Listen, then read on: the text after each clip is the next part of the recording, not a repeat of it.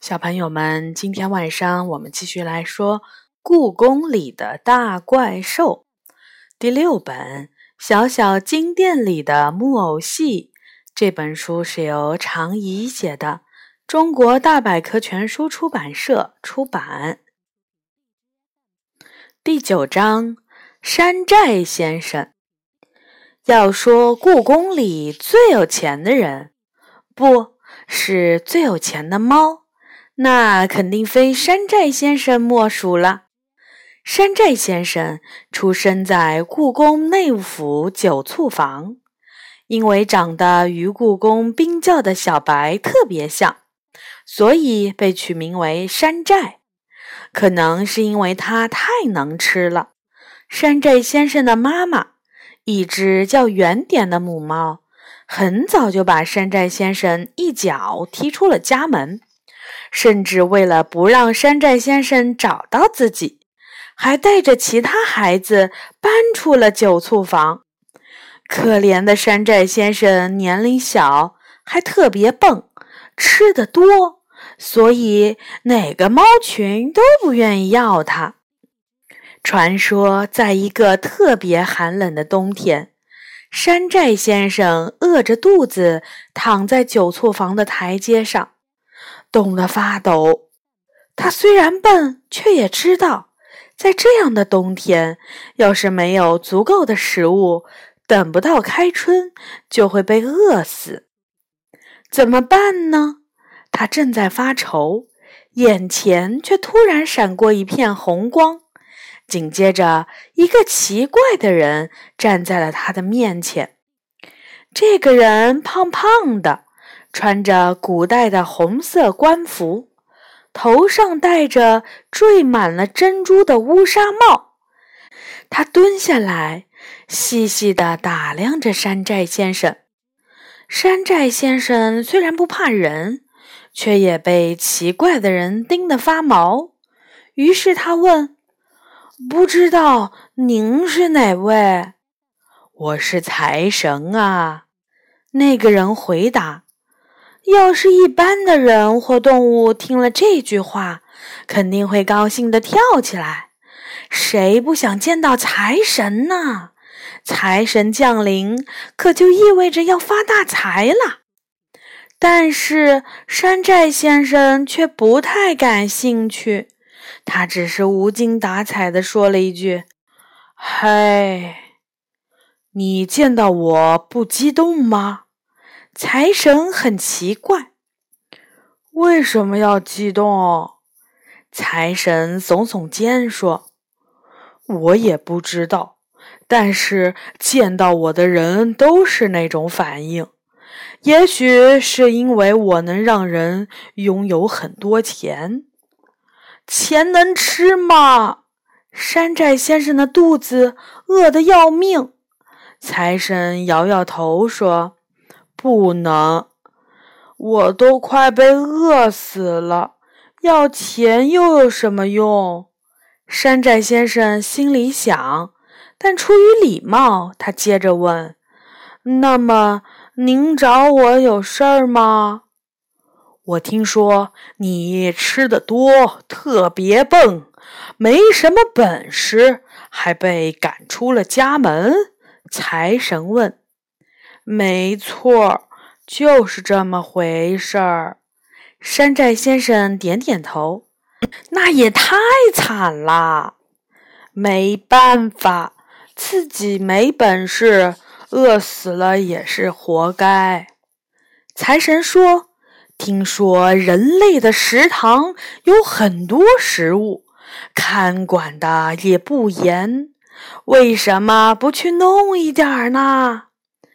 山寨先生立刻皱起眉头说：“就算饿死了，我也不愿意做那些偷鸡摸狗的事儿。”财神赞许的点点头：“就是因为这样，你才会被别的猫群排斥吧？连财神都知道。”野猫们偶尔偷一些人类的食物吃，是再平常不过的事情。山寨先生却晃了晃脑袋说：“主要还是因为我太笨。听完这句话，财神拍了拍他的肩膀，说：“我现在有一份工作想交给你，你愿意吗？”工作？山寨先生眨了眨眼睛，问：“我行吗？”财神用力的点点头。别的猫不行，但是你准行。如果你愿意干的话，我保证你吃喝不愁。有这样的好事儿，山寨先生觉得天上掉下来了一个大馅饼。他迫不及待地问：“到底是什么工作呢？”帮我看守秘密酒窖。财神回答：“就连酒醋房出身的山寨先生也不知道，在酒醋房的地下居然藏着一个秘密酒窖。酒窖里储存着一坛坛已经珍藏了几百年的美酒。这些美酒都是祭祀日或是年节时供故宫里的神兽和神仙们喝的。”而这个酒窖恰恰归财神爷管理。这么重要的工作，需要我做什么呢？山寨先生问。财神微微一笑说：“你只要每天晚上守在酒窖门口，谁来领酒时，你给他就可以啦。”山寨先生挠挠头问。就这样，喵，差不多就这样。财神一边说，一边从袖子里掏出了一条细细的琥珀项链，项链上缀着一尊财神像。他把项链戴在山寨先生的脖子上，大小刚刚好。记住。每个来领酒或者向你借东西的人，你都要让他在这尊神像前立个誓言。财神叮嘱山寨先生：“我看中的是你的诚实可靠，不耍滑头。但你这种性格恰恰容易被骗，这尊神像能帮你防范骗子。”所以你千万不要弄丢啦！山寨先生似懂非懂的点点头，仔细看了看胸前的神像。呼的一声，一道红光过后，财神又消失了。从此，山寨先生的生活就发生了翻天覆地的变化。山寨先生从一只没谁愿意搭理、每天等死的野猫，摇身一变成了备受尊重、富得流油的故宫第一猫。要问山寨先生是怎么富起来的，这很好解释：每当神仙和怪兽们来酒窖领酒时，总会留下一份珍贵的谢礼。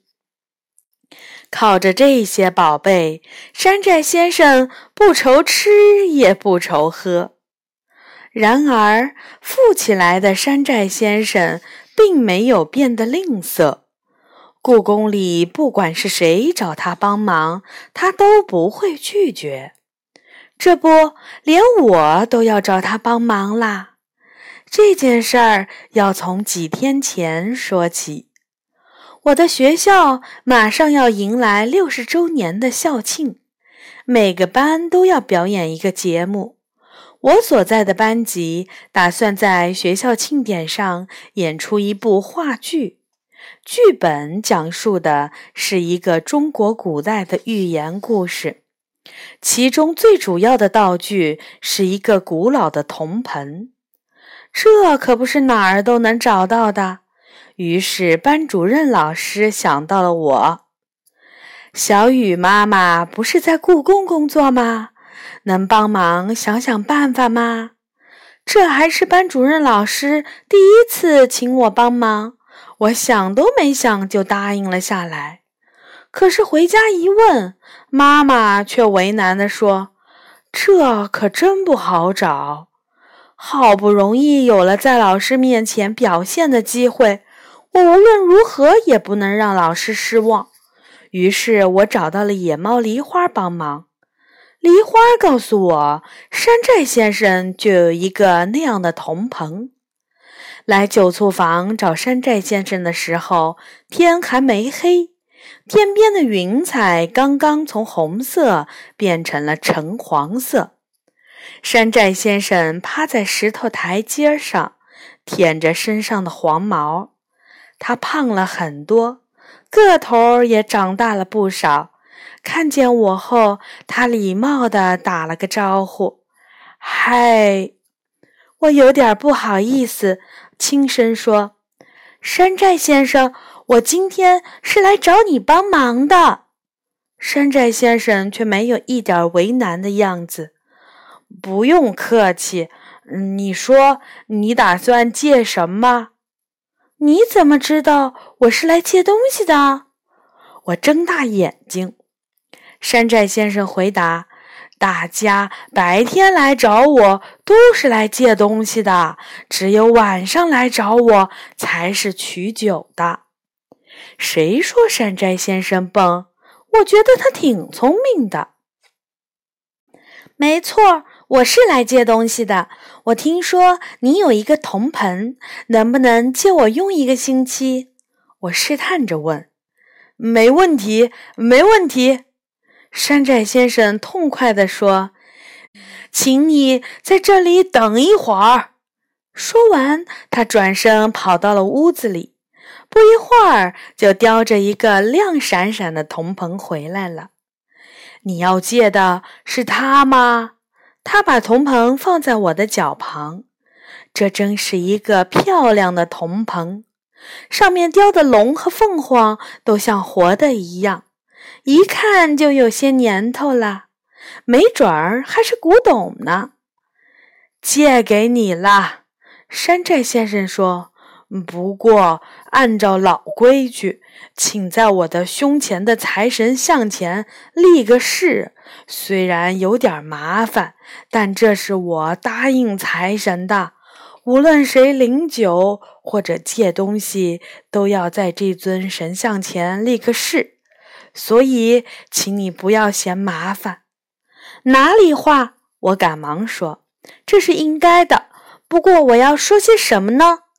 很简单，就说借了铜盆，到期会准时归还就可以了。嗯，没问题。我按照山寨先生的话，规规矩矩的在财神像前立下了誓后，就拿着铜盆，高高兴兴的走了。在建校六十周年庆典上。我们班的话剧荣获了全校第一名，班主任老师和同学们都开心极了。大家都说，多亏我拿来了这么棒的道具，让大家觉得像是穿越到了古代，效果好极了。我抱着铜盆回家后，把它随手放在了床底下，转眼就把要归还的事儿忘记了。有一天，我比平时起得都早，而且一醒来脑袋就特别的清醒。几天前，老师就打好招呼，让我放学后留下补课。我想这天恐怕是去不成故宫了。我仍然像平时一样去学校上课、下课、做课间操、吃午饭。可不同的是。无论我在干什么，那个铜盆都始终在我的脑袋里挥之不去，就好像被它缠住了一样，怎么也摆脱不掉。补完课，外面的天已经黑透了，北风呼呼地吹着，但我还是坐上了公共汽车，先回家取了铜盆，然后向故宫走去。我这是怎么了？明明累得要命，但身体好像不是自己的一样，脑中坚定地想着，一定要在今天把铜盆还给山寨先生不可。到了故宫，我连妈妈的办公室都没去，饿着肚子就飞奔到了酒醋房。山寨先生这时候已经守在了酒窖门口了，看到我，微笑着点了点头：“你来啦，真准时啊！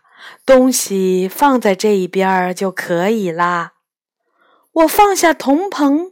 一边感谢，一边纳闷儿：“山寨先生，我有个问题想问你，请问吧。”只要我知道。山寨先生还是那么热情。本来我今天很累，不打算来故宫的，可是我就像是被什么东西缠住了一样，非要来还你铜盆。你是不是在我的身上施了魔法？我紧紧地盯着山寨先生的眼睛，山寨先生摇摇头说：“魔法那种东西我可不懂，应该是多亏了这尊财神像的保佑。”他指了指自己胸前挂的神像，我看着财神像，它是用漂亮的橙黄色的琥珀雕刻的，和市面上卖的那种琥珀差不多。怎么也看不出有什么特别的，难道是这尊神像在施魔法？这要从头说起。山寨先生说：“一开始我不过是按照财神的指示，让大家在神像前立下誓言。可是我渐渐发现。”即便是像黄鼠狼这样喜欢耍滑头的动物，借了东西也会准时送回来。它们经常会露出被什么缠住的神情，还会小声的嘟囔：“本来已经把东西藏了起来，结果一到时间，费了再大的劲儿，也要把东西找出来还给我。”山寨先生眨了眨眼睛，接着说。这是为什么呢？我借出去的东西总能按时被还回来，来找我取酒的人也从来不会骗我多取一点儿。对呀，为什么呢？我仍然不理解。因为财神像上被施加了咒语。什么咒语？山寨先生回答。就是把誓言变成潜意识反射进大脑的咒语，潜意识，对，就像你每天早上都会在固定的时间醒来，到了中午自然就会感到肚子饿，人类管那叫生物钟，实际上就是潜意识的反射。这个咒语应该就有类似的魔力，在财神像前立下誓言，到了日子无论如何都会想着要来还东西，就是因为这个吧？山寨先生解释：“我终于有点明白了，这些都是财神告诉你的。”山寨先生摇摇头说：“不。”是我猜的，我更加吃惊了。山寨先生，别人都说你笨，我怎么觉得你其实一点儿都不笨呢？山寨先生憨厚的笑笑说：“我还差得远呢。”好，第九章呢就说完了。下一次我们来说第十章《石榴树的眼泪》。嗯，也是第六本的最后一章。好的，小朋友们，晚安。